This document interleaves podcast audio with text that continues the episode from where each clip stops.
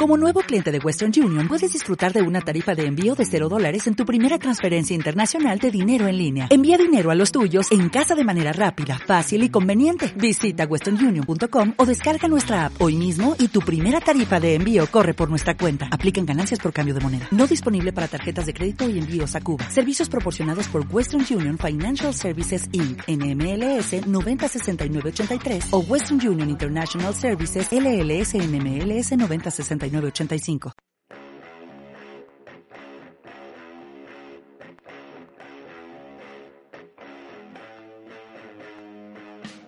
Bienvenidos a Vulnerable, el podcast de seguridad digital conducido por Bernardo López, quien, con 15 años de experiencia, nos lleva a explorar el acontecer de la industria. ¡Comenzamos! ¿Qué tal? Bienvenidos nuevamente a este podcast de seguridad digital vulnerable. Yo soy su anfitrión, Bernardo López. Ya se los dijo mi primo Flash en el intro. Y el tema de hoy que quiero platicar es tan viejo como el caldo. Como muchas cosas que usamos todavía hoy en día. Y estoy hablando de las contraseñas. Ay, pocas cosas me puedo imaginar que sean tan vigentes y que hayan estado tan presentes desde que nos digitalizamos, desde que comenzamos a utilizar servicios en línea, probablemente en algunas, en algunas industrias personas más grandes que yo que hayan trabajado en esta industria puedan decir, muchacho, yo desde antes de que existiera el Internet o cuando el Internet estaba en pañales, yo ya usaba contraseñas, yo ya tenía mis mecanismos, mis estándares, mi propio forma, estructura para crear mis contraseñas. Y sí, pero no quiero platicar de la teoría de las contraseñas, ese sería el episodio más aburrido de vulnerable. Y ese todavía se lo tenemos que dejar, ese, ese primer lugar tiene que ser todavía el de la bicicleta de Joe Biden. Vamos a hablar de algo a futuro. Y para eso hay que echarnos un clavado al pasado simplemente para poner contexto y saber dónde estamos parados. Yo quiero preguntar, comenzar este episodio preguntándoles, ¿cuándo fue la primera vez que escucharon que el futuro en línea sería sin contraseñas. Sí, estoy haciendo un loop medio raro ahí, echándome al pasado, pero preguntándole sobre qué el futuro, es ese pasado. No quiero que juguemos aquí a Inception, pero bueno, la realidad es que personalmente llevo suficiente tiempo en esta industria para decirles sin temor a equivocarme que no tengo la menor idea. Solamente sé que fue hace mucho tiempo probablemente haya sido hace más de 10 años que escuché a alguien decir, probablemente algún vendedor, alguna empresa queriendo innovar, alguna startup diciendo que ellos estaban construyendo un futuro en línea que no dependía, que no necesitaría de la contraseña nunca más. Sin lugar a dudas, la herramienta, la contraseña, pues es una herramienta de autenticación que es rudimentaria, que es muy vulnerable. Y digo, llevamos tanto tiempo utilizándola que también los adversarios, la gente que, que busca hacernos la vida más difícil cada día, que busca conocer nuestra información confidencial, que busca utilizar nuestra cuenta para fines nefastos, para estafar a nuestros conocidos, para hacer de verdad cualquier cantidad de actividad nefasta pues han tenido también el suficiente tiempo para pensar cómo atacar y cómo obtener la contraseña de alguien. Y no quiero pensar, no quiero que piensen que les estoy echando flores, pero la realidad es que muchas de las formas que han utilizado incluso son bastante, bastante creativas. Demasiado de hablar de ellos. Vamos a regresar a las contraseñas. Si son tan malas y débiles, ¿por qué las iniciamos? ¿Por qué las usamos desde un inicio? ¿O por qué existieron, por qué dieron pie lugar. Bueno, porque la verdad es que una contraseña es muy fácil de implementar y de usar. Mucho énfasis en este segundo punto, ya que a mi parecer es el principal la, la principal razón por qué la contraseña persiste. Y en el remoto caso de que los expertos estén en lo correcto y la contraseña tenga sus días contados, créanme que el día final para esta herramienta está muchos, muchos, muchos años en el futuro. Una pregunta más. ¿Qué es una contraseña? El objetivo de una contraseña no es hacer un juego o una valoración de destreza mental, créanme. Nadie le interesa ver cuántas palabras con las vocales intercambiadas por números puedes recordar. El propósito de una contraseña es comprobar una identidad. Un ejemplo claro. La identidad es tu nombre de usuario. Cuando yo voy a gmail.com y le digo a Google o a Gmail, son lo mismo, que yo quiero usar la cuenta, quiero loguearme el correo electrónico de podcast.vulnerable.gmail.com. Por cierto, me pueden escribir y dejarme en los comentarios saber qué opinan de este, de este podcast. Yo eso puedo decirlo como lo puede decir una persona en Chile, como lo puede decir una persona en Argentina, como lo puede decir una persona en Costa Rica. Vamos a esto. Bocones hay muchos. y en línea hay muchos más. Entonces Google o Gmail tienen que comprobar que quien dice ser podcast.vulnerable.gmail realmente lo sea. ¿Cómo lo puede comprobar? Bueno, usando algo muy sencillo es la respuesta. Sí, es una contraseña, pero el concepto es más atrás. Google lo comprueba a través de preguntarme algo que solo yo, titular de esa cuenta, debería de conocer. Mi contraseña. De ahí también viene, o es muy fácil que cuando caes en cuenta de esto, que a veces es obviado por muchas personas, ¿por qué es tan mala idea utilizar, por ejemplo, tu número, perdón, el nombre de tu mascota como contraseña? El nombre de tu mascota no es algo que solo tú conozcas. Lo va a conocer cualquier persona que habite en tu misma en tu casa. Cualquier persona que visite tu casa eh, sea un visitante, digamos, personal, pero puede ser también un visitante frecuente, ni siquiera tiene que pasar a tu casa, pero probablemente conozca del perro. Estoy hablando, por ejemplo, del cartero. Pudiera saber cuál es el nombre de tu perro y si en algún momento el cartero quisiera hacértela de malas, pues tiene un muy buen punto de cómo comenzar, imaginarse y adivinar cuál podría ser tu contraseña. No lo hagan, no es lo ideal, no es la mejor idea. Ah, ya recordamos y nos fuimos al pasado y a las bases, a los cimientos de qué es y por qué usamos y por qué existe la contraseña, quiero que vayamos a ese futuro. O, más bien, ¿creen realmente que puede existir un futuro sin contraseñas? Yo estaba convencido, ah, corrección, estoy convencido de que es no, de que todavía no. Y recuerden ese segundo punto que yo les mencioné. Una cosa es que sea muy fácil de implementar. Hoy en día hay cosas mucho más seguras que son igualmente de fáciles de implementar, pero la contraseña es muy fácil de usar. Y esa es la razón por la que persiste, esa es la razón por la que convive hoy en día, por la que todos los días yo meto mi contraseña cada que inicio a trabajar. Tres o cuatro veces. Eh, diferentes servicios, diferentes conexiones que tengo que autenticar y de nuevo, hay formas mejores, hay formas más seguras, hay formas que también son igual de seguras y que si me lo me voy me quiero ver muy quisquilloso, en realidad son más fáciles de usar. Pero al usuario les da miedo. Si quieres habilitar un servicio para usuarios no tecnológicos, háblales de llaves criptográficas, háblales de pares de llaves público y privadas y en ese instante lo perdiste. no puedo usar perrito 123, patito 123. No puedo nada más usar el nombre de la calle en la que vivo y le cambio las es por 3, las, eh, las os por ceros, las is, los, las is por unos. Eso ya no, no puedo usar la misma que la del Hotmail. Ese es mi, a mi parecer, ese es el punto más difícil y por el cual las contraseñas existen y creo que existirán todavía por un buen rato. Pero en fin, quise hacer esta reflexión y, plantear esta pregunta porque después de estar convencido por muchos años que la contraseña había llegado para quedarse y que múltiples intentos a lo largo de tal vez ya décadas de sustituirla no lo habían logrado, la semana pasada, escuchando un podcast, el cual voy a hacer aquí recomendación, Hacking Humans, de Cyberwire, ah, me dejó un poco de duda. Me levantó la sospecha, me hizo dudar. qué tan certero, qué tan convencido estaba de que el futuro iba a tener todavía contraseñas.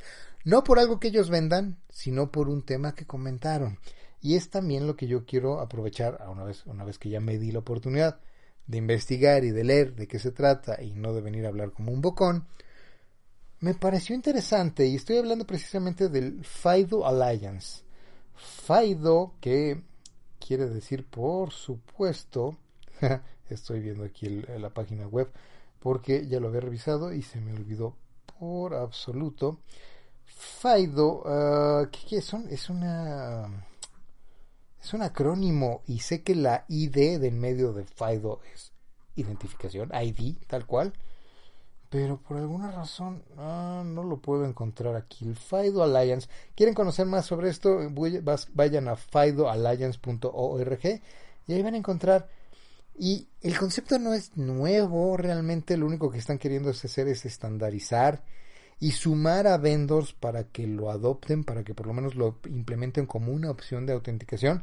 Y es aquí, en los vendors, donde le veo la mayor probabilidad de éxito. Antes de entrar a los vendors, ¿qué es el FIDO? Al fin y al cabo, ya se los dije, algo que si se lo planteas como lo que es a un usuario, lo vas a perder al instante cero. Es un servicio que utiliza... Uh, a ver, tiene dos etapas. Primero, cuando te quieres registrar a un servicio, que utiliza FIDO como, digamos, método de autenticación y después el login, ya que creaste tu cuenta cada vez que vayas a utilizar ese servicio, cómo vas a presentar y establecer tu identidad en el mismo. Y esto tiene que ver, a ver, necesitas un dispositivo y esto es algo que de primera instancia me parece que pudiera ser bastante limitante, a menos de que más allá del infográfico principal, haya una, una, explicación extensiva de cómo hacer esto para que puedas hacer el uso de ese servicio a través de múltiples dispositivos, que hoy en día es prácticamente la expectativa de cualquier usuario para cualquier servicio, eh, lo vas a hacer a través de la creación sin meterte a los detalles técnicos, simplemente utilizando tu propio dispositivo. Aquí lo ilustran con un teléfono celular, un teléfono ah, inteligente, el cual es muy fácil de crear tu par de llaves con una aplicación instalada. Simplemente necesitas que el sitio web o el, el proveedor del servicio al que quieres crear una cuenta te mande un formato de registro, una solicitud de aprobación, básicamente. Tú lo podrías esa solicitud contestar a través de un PIN que no me agrada porque un PIN es una contraseña más chafa, la verdad. Pero bueno, es una de las opciones, esperamos que sea como el mínimo común denominador que nadie espera que esté realmente utilizado. lo podrías hacer esa aprobación a través de biométricos en tu celular, que me parecen bastante seguros, o a través de contestar un challenge o de contestar una alerta push que se mande a tu celular. Ah, ese, esa aprobación lo que va a hacer es que de nuevo, sin que el usuario tenga que saber qué está pasando detrás, tu celular cree ese par de llaves criptográficas. La llave privada se queda en tu celular, la llave pública se envía al servicio para que se use en el momento en que tú quieras autenticarte.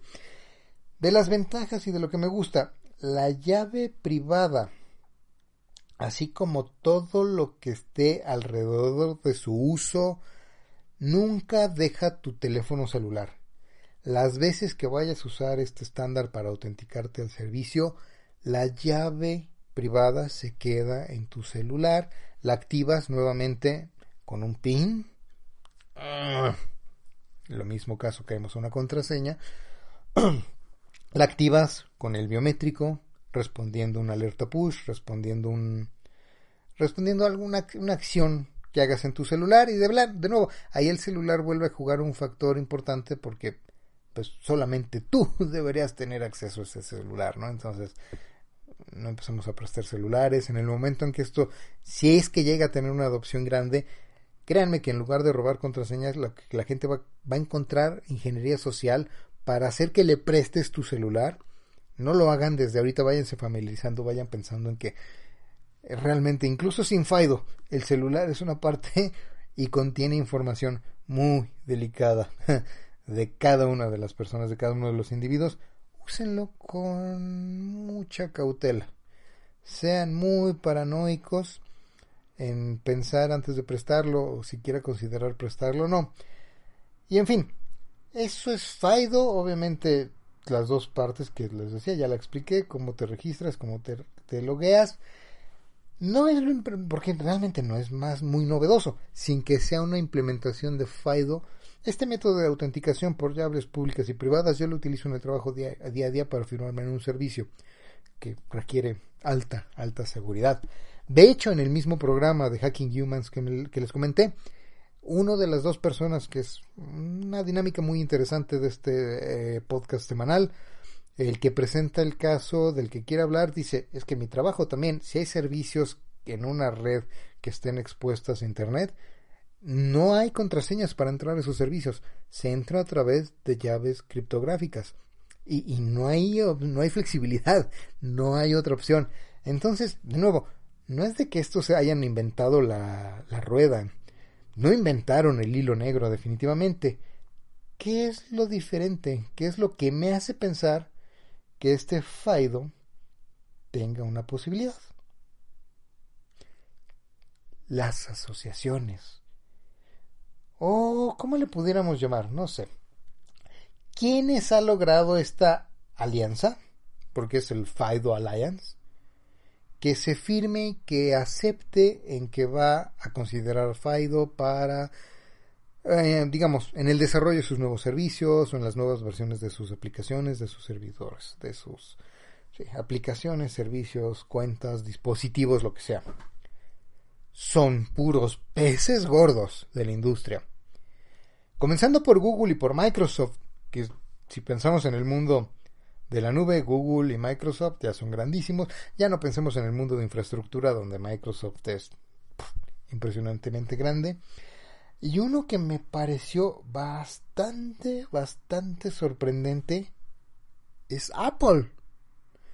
Y Apple es bastante sorprendente, pero a la vez bastante significativo, simplemente por la cantidad de mercado que tiene en los teléfonos inteligentes.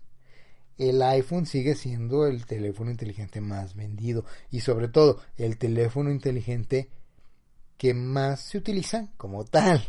Yo sé que si sumas todos los Androids de todos los modelos, de todas las marcas que sacan teléfonos Android, y digamos el total de ese acumulado es mayor que el número de teléfonos Apple que hay en el mercado, sí, pero también es bien claro, y esto era una, una, una estadística vigente hasta hace dos años, que la gran mayoría, o hay un número muy significativo, lo voy a dejar así, es un número muy significativo de esos dispositivos iPhones que se utilizan como teléfonos. no como teléfonos inteligentes.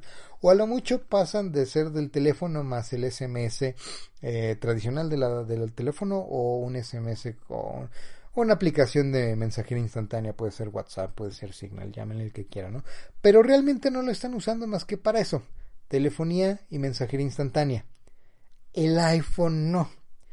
Casi todos los que tienen iPhone tienen un titipuchal de aplicaciones redes sociales, correo electrónico, eh, filtros de la cámara, etcétera, etcétera, etcétera, etcétera. Y Apple, de nuevo, tiene mucho peso ahí. Y lo sorprendente de que Apple esté dentro de esta alianza es que Apple no históricamente no le gusta y no participa en estas alianzas para tener estándares abiertos y homologalizados Eh, abiertos y homólogos para todos los que participan en él, eh, sino que a Apple le gusta crear sus propios estándares, que solo se usen en sus dispositivos, que solo sirvan con sus servicios y sus aplicaciones.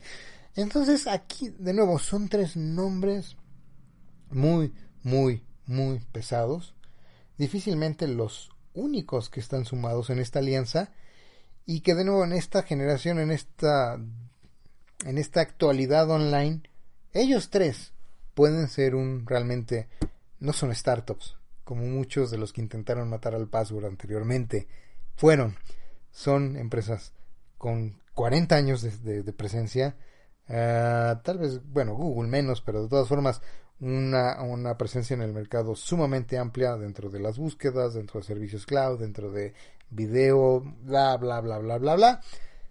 Y ese es el factor que pudiera hacer que esto cambiara. Que realmente en algún momento de nuestras vidas No mañana, no en el 2023, pero tal vez que sea ahora sí una realidad que lleguemos a experimentar algún día nuestra vida online sin contraseñas. ¿Ustedes qué piensan? Déjenmelo saber en los comentarios de este podcast o ya les dije el correo electrónico podcast.vulnerable.gmail. Me gustaría saber qué piensan, me gustaría saber también qué temas les gustaría que platicara en esta tercera temporada de Vulnerable. Los invito a que se suscriban y si les gustó el episodio compártanlo con alguien que pudiera ser de su interés. Por lo pronto es todo, muchas gracias y nos escuchamos en la próxima.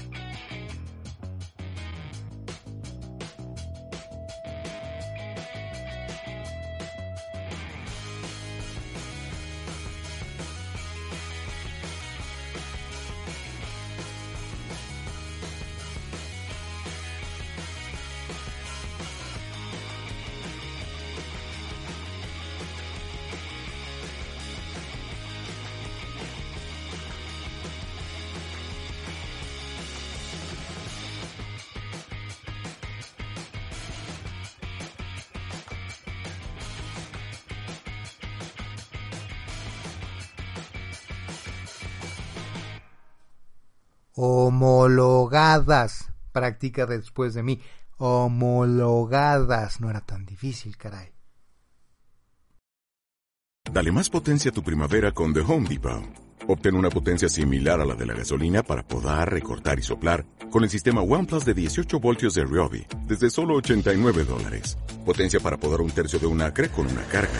Potencia para recortar el césped que dura hasta dos horas. Y fuerza de soplado de 110 millas por hora. Todo con una batería intercambiable. Llévate el sistema inalámbrico OnePlus de 18 voltios de Ryobi. Solo en The Home Depot. Haces más. Logras más.